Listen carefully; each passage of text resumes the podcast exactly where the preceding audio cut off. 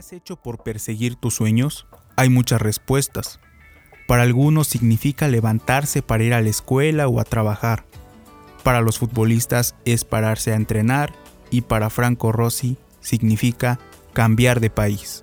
Franco nació en Argentina y persigue su sueño de ser futbolista.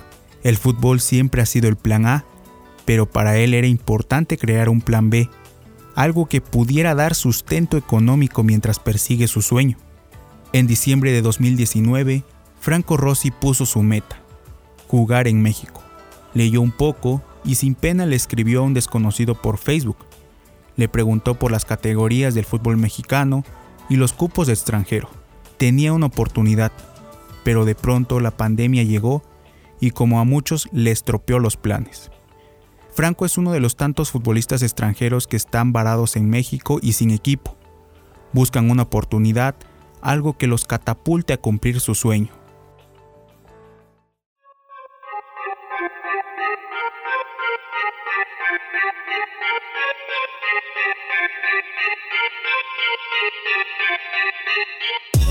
Vidas detrás de los datos. Historias escritas en los documentos. Secretos con tinta negra. Otra mirada del deporte. El Mr. Papers. Archivos que se escuchan.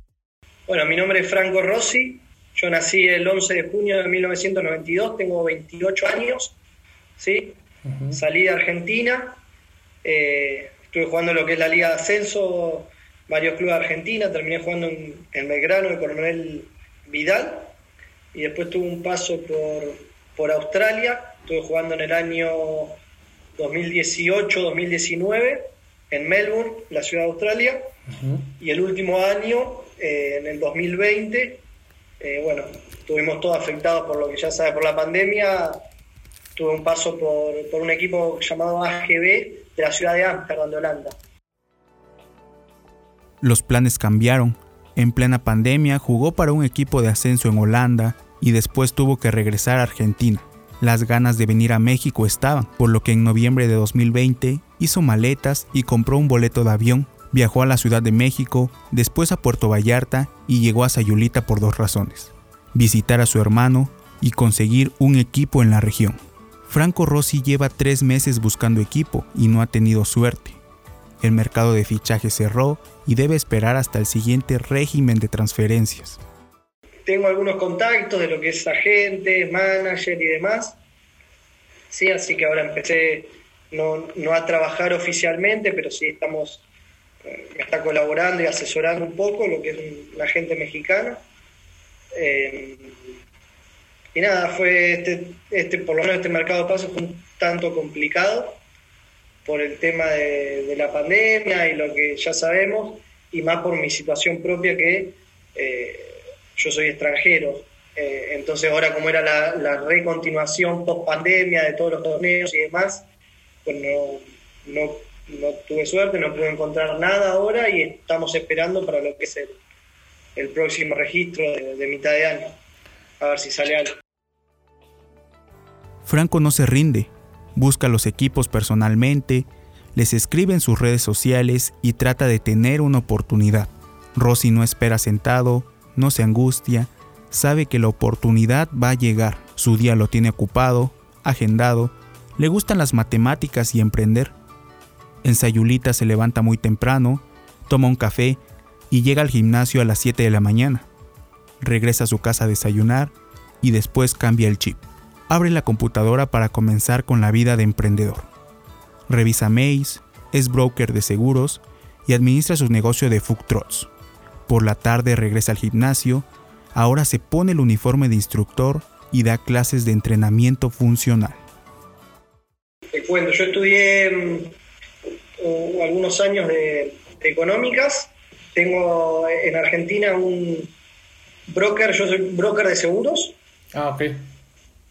Así que este es mi, el negocio que tengo allí. Después también tengo con un, con un socio amigo y también mi, madre me ayuda, que ella es cocinera.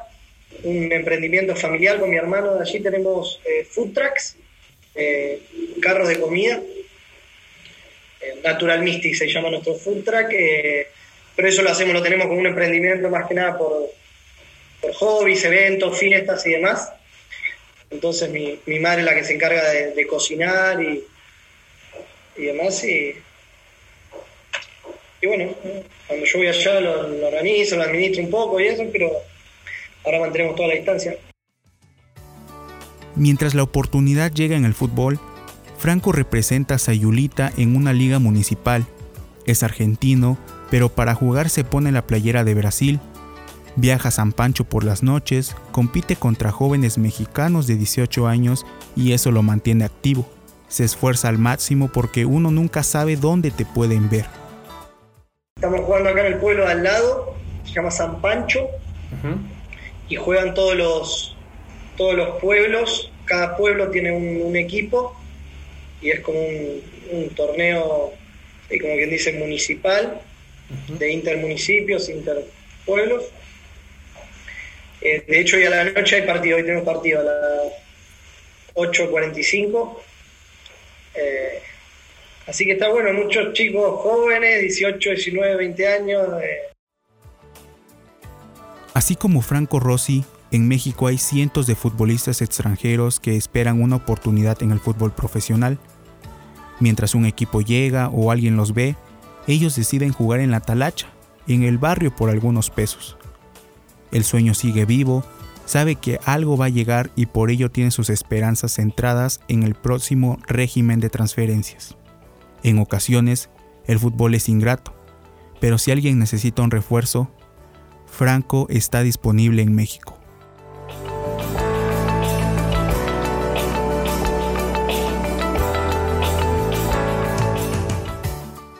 Este podcast fue grabado en las instalaciones de Radio Univas de la Universidad José Vasconcelos de Oaxaca. Voz, Eric Villanueva. Guión, investigación y producción, Yair Toledo.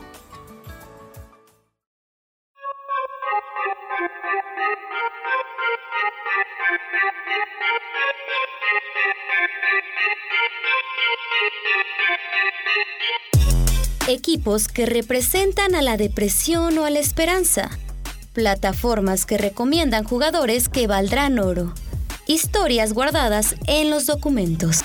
Esto fue un episodio más del Mr. Papers, archivos que se escuchan.